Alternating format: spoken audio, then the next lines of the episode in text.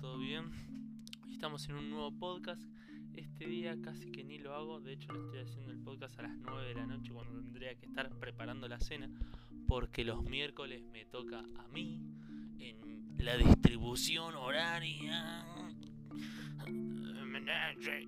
Pero bueno. Eh, la disciplina es disciplina, loco. Y hay que hacerlo. Así que la droga. Bueno, hoy no tengo guion porque encontré un paper, ¿viste? Pero... Mm, es mucha data, ¿viste? Mucha data, mucha data. Pero tengo unos puntos que quiero tocar. Em, de los cuales ustedes se van a ver involucrados.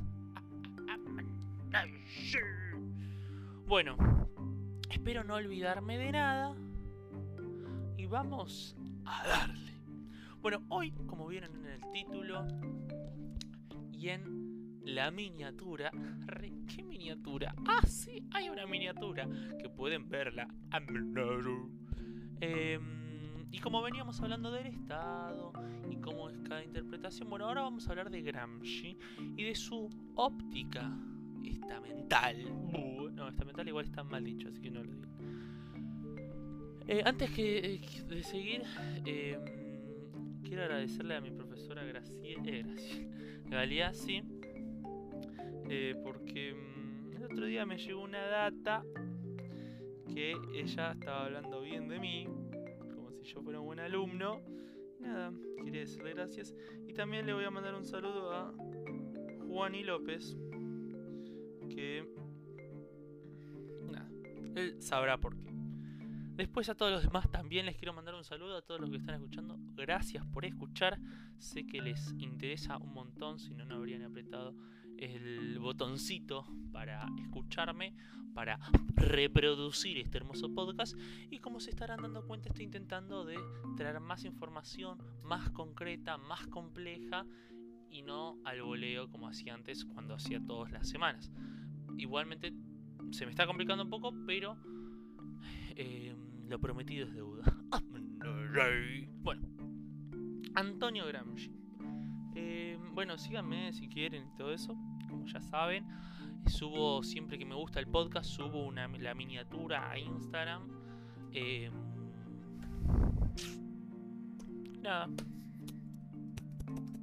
Bueno, Gramsci. Gramsci, un italiano nacido en mil 890. Ven. Tenía todo preparado menos la biografía, claro.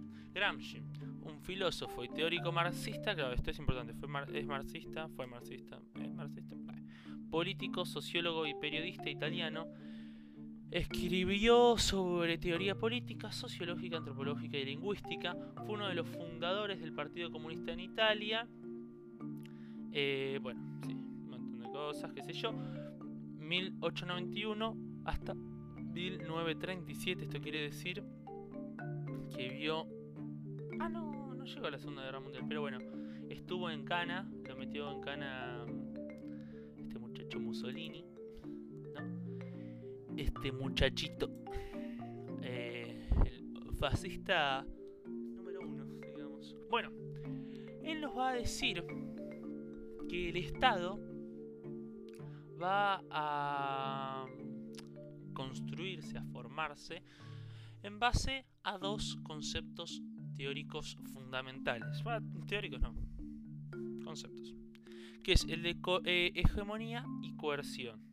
Puede eh, encontrarse de distintas maneras en distintas partes del mundo, como orden y progreso, que vendría a ser la fuerza y el consenso, o distintas maneras, que eso es en Latinoamérica, vieron la bandera de Brasil. ¿Qué, es esto de persuasión y, coacción o hegemonía y coerción? Bueno, es esto mismo de el Estado como tal, para poder seguir funcionando, em, va a necesitar justamente la fuerza, que es esta coerción, esta coacción, pero a su vez necesita el convencimiento, la persuasión, el consenso de la sociedad. ¿Cómo lo va a hacer? Creando esta hegemonía. ¿Quién crea esta hegemonía? Bueno, para, me estoy adelantando. Pero esta hegemonía es creada por eh, la, clase dominante, que ahora vamos a decir y vamos a detallar quién la forma, quién, la, quién es partícipe de la misma que lo que hace es generar y formar un sentido común, no es una hegemonía de cuerpos hegemónicos y todo eso, aunque tiene relación. Em, y bueno, en base a eso, generar un sentido común. ¿Qué es ese sentido común? Bueno, es una intelectual, o sea, un intelectual común por el cual se legitiman distintas leyes, distintos accionares del Estado. El término de hegemonía deriva del griego egestai, que significa conducir, ser guía, ser jefe, o tal vez del verbo hegemonere, que significa guiar, preceder, conducir, y del cual deriva estar al frente, comandar, gobernar. Por hegemonía, el antiguo griego entendía la dirección suprema del ejército. En el tiempo de la guerra del... está, no me importa. Bueno, eh, acá ves que tengo un poquito de guion, pero no quiero eh, usarlo solamente a ese porque es mucha data, ¿me entendés? Y si no, va a ser un poquito aburrido. Paren que quiero encontrar la definición de coerción.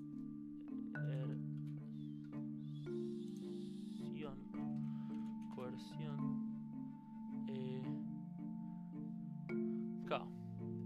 Sí, sí, bueno, estaba bien lo que decía entonces. Eh, bueno, sigamos un poquito más. Un poquito, bastante más. Eh, bueno, volviendo. Entonces, eso vendría a ser la definición del Estado, ¿no? Este Estado entonces formado por dos principales factores, que es la fuerza. Ah, bueno, y la fuerza. Em, bueno, esto es también la superestructura y la estructura más o menos con lo que dice Marx, pero no del mismo modo. Está un poquito reformulado, digamos, ¿no? No vamos a meternos en tanta profundidad con eso porque no es a lo que venimos, pero sepan que no es lo mismo, ¿me entienden? Eso, si quieren saberlo de superestructura y estructura, me parece que tengo un podcast subido en el canal hablando justamente de esto. Bueno, y este estado que está formado justamente por dos, por estos dos aspectos, que es la hegemonía y la coerción, también va a verse involucrada la sociedad civil y la sociedad política. Que si quisiéramos definirlo o dividirlo, sería la sociedad civil por el lado de hegemonía y la sociedad política por el lado de coerción. La sociedad civil, ¿qué es lo que hace? Eh, no, primero por quién está formulada, por quién está formada. ¿no? Que principalmente es por... Eh, paren que tengo mucha, mucha data. Yo tengo mucha data, ¿viste? Yo tengo mucha data. Paren que... Ahí está, ahí está, listo, listo. Ya se arreglaron todos mis problemas. Bueno, la sociedad civil va a ser los medios de comunicación, la educación fundamentalmente, la religión, o sea, ya sea católica, musulmanes, todos, Em, y los intelectuales que también se van a dividir en dos, los intelectuales tradicionales y los orgánicos, que los eh, tradicionales van a ser aquellos que ya forman parte de esta sociedad, em, son burócratas, pequeños burgueses, conservadores, son parte justamente de lo que decía del sistema y buscan afianzar su propia posición, defenderse del sistema en general. O sea, defender al sistema, digo. Y del sistema también. Bueno, y esto vendría a ser la parte hegemónica, la parte de hegemonía del Estado, ¿no? Que justamente lo que hacen es convencer a la sociedad. Si, no, a la sociedad civil justamente no, porque es el otro factor. Eh, no, es este, claro, la sociedad civil, es este. Intentan convencer a la sociedad para poder así llegar adelante distintas propuestas, postulados, etcétera. Crear este sentido común de manera tal de convencimiento. Y si no se puede de esta manera, se va a tener que accionar mediante qué? Mediante la fuerza. Que esta fuerza va a estar compuesta por la otra sociedad, que es la sociedad política, que serían los jueces, la cárcel, em, ver algún otro más. Pero sí, son todos estos muchachos, digamos, bueno. A ver, uy, Dios, boludo, no. Bueno, sí, sí, igual se entiende. La sociedad civil es esta y la sociedad. Sí, la policía, eh, los jueces, la car el sistema penitenciario. Que justamente em, lo que lleva adelante es la base, digamos, de este sistema, que no es tanto la base porque sería más marxista esto, pero que si no llegas a cumplir las órdenes formuladas o no llegas a entenderlas de tal modo que serán justamente eh, violentadas las sociedades revolucionarias para poder seguir generando este orden y este consenso natural que brinda el Estado. Natural entre comillas, ¿me entienden? Bueno, y como les dije, viste que había dos intelectuales, ¿no? Bueno, el primero ya les dije que era el tradicional, los intelectuales tradicionales, que son aquellos eh, burócratas que, se, que pertenecen al sistema y que quieren defenderlo. Y hay otros intelectuales que son los principales, las principales voces del movimiento, del accionar. Que estos intelectuales son los orgánicos. Que los orgánicos lo que buscan justamente es fomentar, son el motor del cambio. ¿no? Buscan mejorar esta sociedad, este sistema, mediante distintas em, distintos pensamientos, distintas cuestiones. Teoría de las bueno, los orgánicos. Y acá voy a decir distintas luchas, ¿no? Él va a decir que hay tres tipos de luchas diferentes. ¿Qué es? Uy, para. Distintas, distintos tipos de luchas, ¿no? Que es la lucha frontal, que es cagarse a palos básicamente, que esa lleva en sí, lleva consigo una eh, derrota, derrota directamente, lucha de trincheras, que son em, generar estos cambios paulatinamente, ¿no? ir tomando terreno em, para poder llegar a una ficticia que no sería de ficticia si se cumple, pero a un utópico o una utópica victoria. Generando así la lucha total, que es el paso final. ¿no? Esas son las tres luchas, digamos. Y después me faltaría. A ver, no sé si me falta algo. Claro, este sentido común sería la ideología de la superestructura de Marx, digamos. Y el sistema económico, productivo, sería la coraza y, la, coraza del mismo sería, ¿no? Eh, ¿Qué es la estructura? El bloque histórico y la forma. Bueno, eh, claro, y como cada mm, país, cada sociedad tiene un bloque histórico distinto. Pero esto, bueno, ya es más por otro aspecto. Que mm, es por parte historia de cada país. Y no quiero olvidarme de nada. Pero bueno, bastante bien. Sé que hay mucha más información, pero esto bastante comprimido, ¿no? Bastante está todo lo que quería decir. Seguro me olvidaré de algo, pero sepan disculpar. Voy a decir ahora una frase que sería en de Gramsci, ¿no? Que es así. En ningún país puedes, eh, puede el proletario conquistar y conservar el orden con sus solas fuerzas. Por lo tanto, tiene que conseguir aliados, o sea, tiene que llevar a cabo una política que le permita ponerse a la cabeza de las demás clases que tienen intereses anticapitalistas y guiarlas en la lucha por derribar la sociedad burguesa. Gramsci, eh, bueno, y acá dice dónde lo publicó y todo eso. Em, acá me puse algo en negrito en el guion, en negrita, que debe ser importante. Nada, nada, sí es importante. Bueno, ¿qué dice así? La clase dominante ejerce su poder no solo por la coacción, sino porque logra imponer su visión del mundo a través de la escuela, medio de comunicación, que es esta eh, sociedad civil que les decía, etc. Lo que favorece el reconocimiento de su dominación por las clases dominadas. ¿no? Reconocen el poder, o sea, entienden que eso es lo común. Por esto mismo que justamente forman el sentido común. De igual manera, busca consensos para asegurar su hegemonía tomando a su cargo algunos de los intereses de los grupos dominados.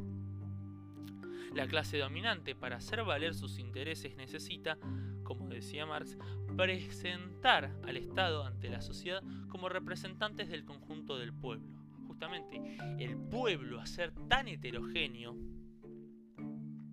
tan diverso, es difícil que puedan generar cierta organización, ¿no?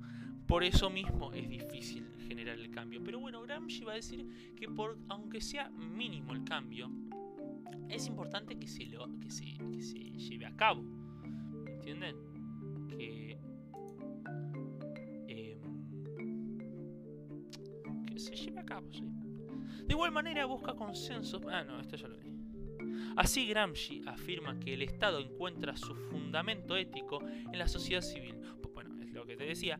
Por lo tanto, el proletariado, para construir un nuevo poder, su propia hegemonía, debe buscar consensos y alianzas entre todas las clases oprimidas que se unan en la negación al régimen burgués que las oprime. Bueno, esto, esto, la verdad que bastante bien lo que dije. Acá hay una pregunta que me gustaba, me gustaría poner también. Y lo que dice Gramsci es qué hacer.